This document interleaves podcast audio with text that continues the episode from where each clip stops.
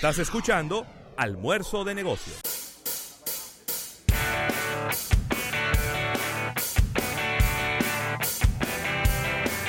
Bueno, y seguimos en esta sección de mercadeo deportivo, agradeciendo a Lubricantes Amal y Altis y a compradirecta.do. Y, y bueno, Un dático rápido, eh, antes de continuar con el próximo tema, ya que estamos hablando de ciclismo. Eh, acaban de suspender el Tour de los Emiratos Árabes que se estaba llevando a cabo porque dos integrantes de un equipo dan positivo con el coronavirus. ay Dios mío, Ay, ay Dios mío, qué complicado se está dando esto, Dios mío. llegó Bueno, a- mira, ya, y- ya llegó a 50 países. En este momento, la revista The Economist nos está enviando a nosotros con carácter de exclusividad la información de que ya el coronavirus está en 50 países. De manera que, ojo pelado. Complicado, complicada se ha dado esta situación. Bueno, ya hay un jugador de, de un equipo de segunda división de Italia. Eh, es el primer caso de un jugador de fútbol con esta enfermedad y bueno, complicadísimo el tema, Nelson. Bueno, y ahora pasamos a la NBA, donde Kevin Durant ha vuelto a calentar el debate sobre el tema del el uso de marihuana en jugadores de la NBA. Él entiende que ya es hasta ridículo que se sigan pe- penalizando a jugadores de la liga que den positivo eh, sobre el, eh, positivo con consumo de marihuana. Sí, Hay un dato que dice que el 85% de los jugadores de la NBA fuma marihuana o lo consume de alguna manera. El 85%. Wow. Kevin Durant en, un- en una conversación que tuvo en, en el podcast de, de Barnes, al- antiguo jugador de la NBA, él dice que, que él no entiende que la NBA se ha quedado obsoleta en ese tema, que él no entiende cómo a esta altura de juego eh, todavía siguen penalizando a los jugadores. Pero es extraño porque la, la Major League Baseball, que es probablemente la liga más conservadora de todas, Ya lo, ya lo. ya liberó eh, y no está no va a ser penalizado el consumo de marihuana y no está incluido inclusive dentro de las sustancias prohibidas eh, y es una de las ligas más lentas en tomar este tipo de decisiones. La, la NHL, la Liga de Hockey, tampoco penaliza a sus jugadores ya por el, por el consumo de marihuana. Estamos hablando que, que en cuanto estado, en 39 estados me parece que ya está legalizado el consumo de la marihuana, sea recreativo o medicinal. Sí. Entonces, es el tipo de cosas que, que quiera la liga o no, lo va a tener que asumir, porque ya es una realidad que, que lo sobrepasa a ellos, ¿no? Sí. La, M, la NBA ha sido pionera en muchas cosas. Fue, recuerdo, muy criticada en algún momento cuando obligaba a que los jugadores se vistieran adecuadamente para llegar y para salir de los juegos. Eh, también Que eso, se, perdón que te interrumpa ahí, que eso se ha convertido ahora en, en, en terreno. Eso es de lo más esperado del juego, ver la llegada de los jugadores, porque eso se ha convertido en un desfile de moda. De hecho, se, se, se- se capitaliza. O sea, la mayoría de las marcas Claro. es como si te estuvieran vistiendo para una alfombra roja. O sea, Claro. eh, todo esto. O la y única diferencia bien, de que eso se multiplica por cuántos juegos que tiene la, la temporada 80. Lo que son 80 juegos. Entonces, eh, eso le dio otro nivel a los jugadores. También el tema de las ruedas de prensa cuando se terminan los partidos y demás. Y creo que también fue la primera liga en prohibir que sus jugadores fueran con armas de fuego a, a- a los camerinos. No fresco. Sí, no, tú sabes que hubo una, un accidente con un arma de fuego, estaba enseñando un jugador a otro en un camerino y hubo un accidente con una de estas armas y fue la primera también en dar eso. Entonces me extraña que ellos no hayan tomado una medida pues que parece a todas luces que es como natural que se tome en este momento. Kevin Durant dice que algo tan natural como que luego de muchos juegos, muchos de sus compañeros se van a tomar eh, par de copas de vino, que Sí. otro toma un café. Él dice que, que el, que el uso de marihuana debe estar así de normalizado. Así mismo. Ahora, no sé, bro.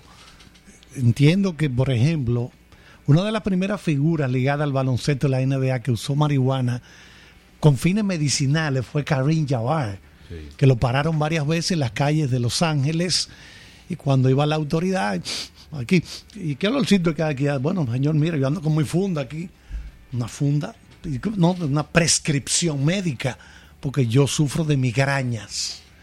A mí me dan unos dolores de cabeza muy fuertes y esto y lo otro. Repetimos, ya se sabe que tiene un uso que puede ser beneficioso para ciertas personas.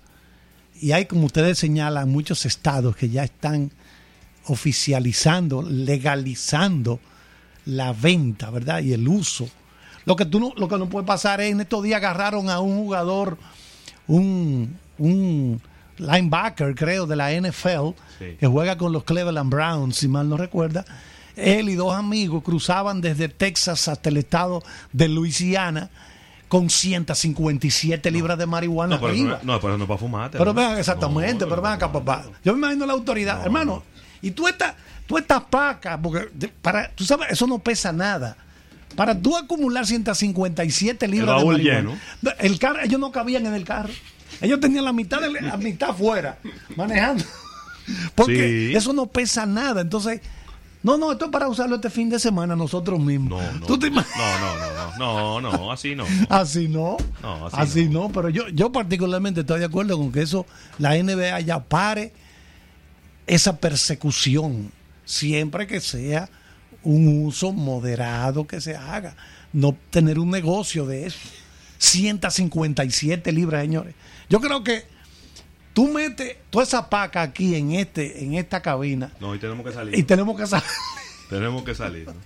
No sé, Nelson, si, si eh, bueno, la- lo comentamos en, en el transcurso de la semana, este tema de, de María Sharapova, que finalmente está renunciando, está ya retirándose de la, del tenis profesional, Eh, una tenista, Un- una tenista que en el que en el ámbito de la de, de las marcas creó tanta controversia cuando la suspensión sí, fue una fue duramente eh, sus compañeras y compañeros le, le dieron funda también. sí sí sí o sea por todos los lados esa viene recibiendo o sea que las marcas evidentemente le, le dieron la castigaron Claro. Eh, ella alegó ignorancia en un, en un- Sí. hasta un punto pero pero aún así por eso quise mencionar el tema de su impacto en las marcas fue en, en su, en, su, en lo que generó como deportista, se retira con unos 34 millones de euros, pero muchísimos más con lo que generó con las marcas.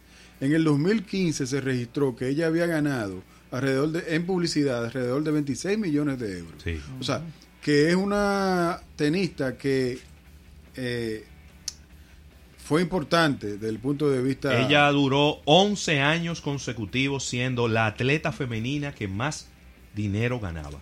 Y ha llegado a ganar durante toda su carrera 325 millones de dólares.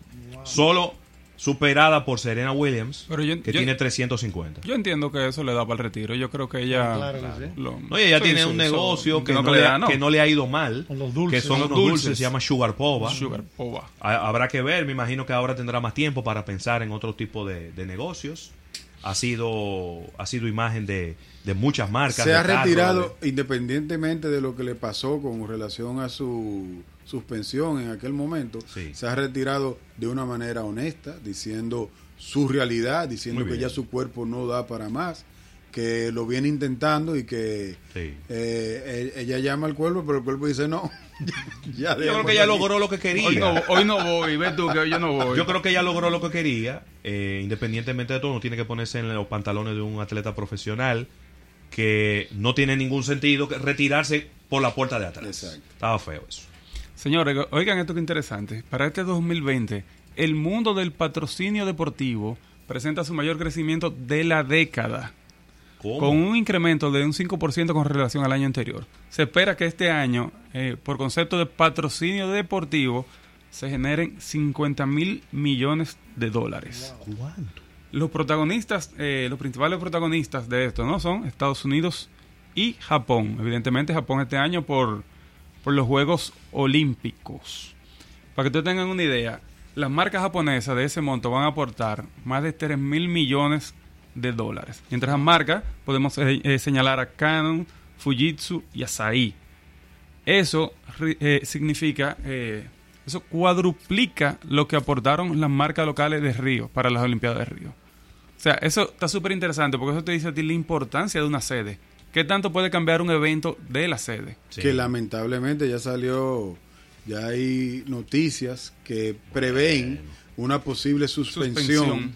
de las Olimpiadas. Sí, si Eso para es- mayo Bueno. no se aclara el panorama del coronavirus, Tokio, el Comité Olímpico Internacional estaría suspendiendo.